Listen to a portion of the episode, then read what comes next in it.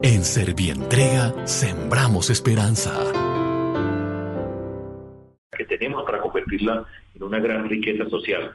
Entender la dimensión de los retos del cambio climático tiene que ver con nuestro medio ambiente. Apostarle, como les digo, a ese mundo, a ese desarrollo rural, con proyectos como este, hacer de la seguridad alimentaria un proyecto estratégico de nuestro país. En el marco de todo esto, nosotros tenemos que avanzar para enfrentar un problema que hoy sirve para recoger todos los problemas que tiene la sociedad colombiana, que es el tema del desempleo.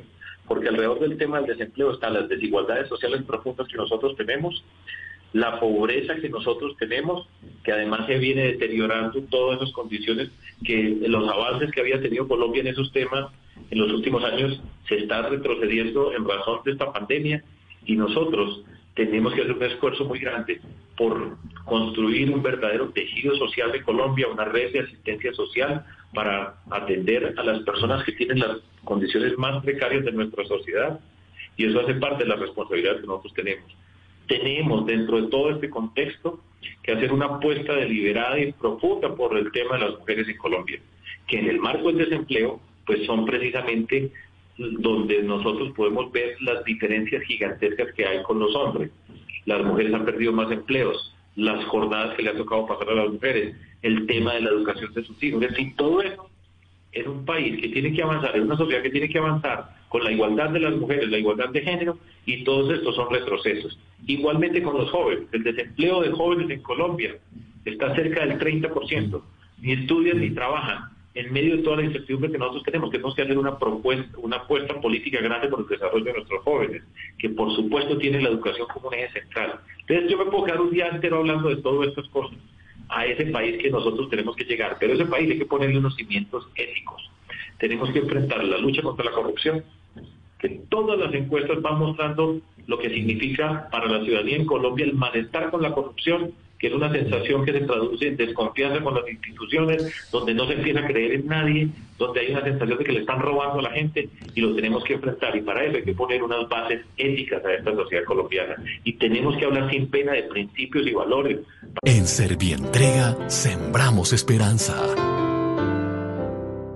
Para tratarnos entre nosotros, para profundizar en la paz, más allá de los acuerdos de paz, que era un primer paso en una cultura ciudadana, luchar contra la corrupción y hacer de la educación un motor de la transformación.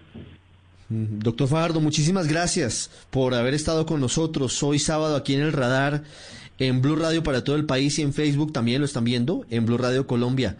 Sergio Fajardo en el radar en Blue Radio, los líderes de cara al 2022. Doctor Fajardo, ha sido un gusto. Muchas gracias por estos minutos. A ustedes, Ricardo, un gusto. Hoy exactamente hace un año, en medio de un ambiente muy agitado en el país, estaba apenas terminando el toque de queda en Bogotá en la noche del viernes, ustedes lo recuerdan, y la paranoia colectiva que causaron cadenas de WhatsApp que decían que se estaban metiendo personas a los conjuntos residenciales. ¿Lo recuerdan? ¿Recuerdan que todos estábamos temerosos en Bogotá y que todo terminó siendo solamente un capítulo de su gestión colectiva?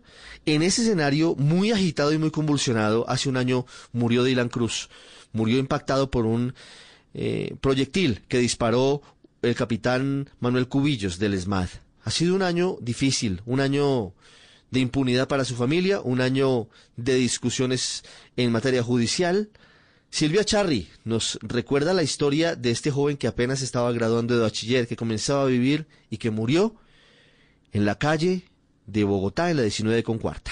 El 23 de noviembre, durante las manifestaciones sociales en Bogotá por el paro nacional, Dylan Cruz eh, perdió la vida luego de que un capitán del SMAT le disparó un ping bang en la cabeza con una escopeta calibre 12. Así eh, se vivió el momento de los... No es lo mismo ver el partido que tener un primo que vio el partido. El primo es súper chévere y le pone mucha emoción y cuenta todo el detalle y uno se entera de todo y todo bien, pero no es lo mismo ver el partido que tener un primo que vio el partido. No te pierdas los partidos de tu equipo favorito. Llama ya a tu operador de televisión y suscríbete a Winsports Más.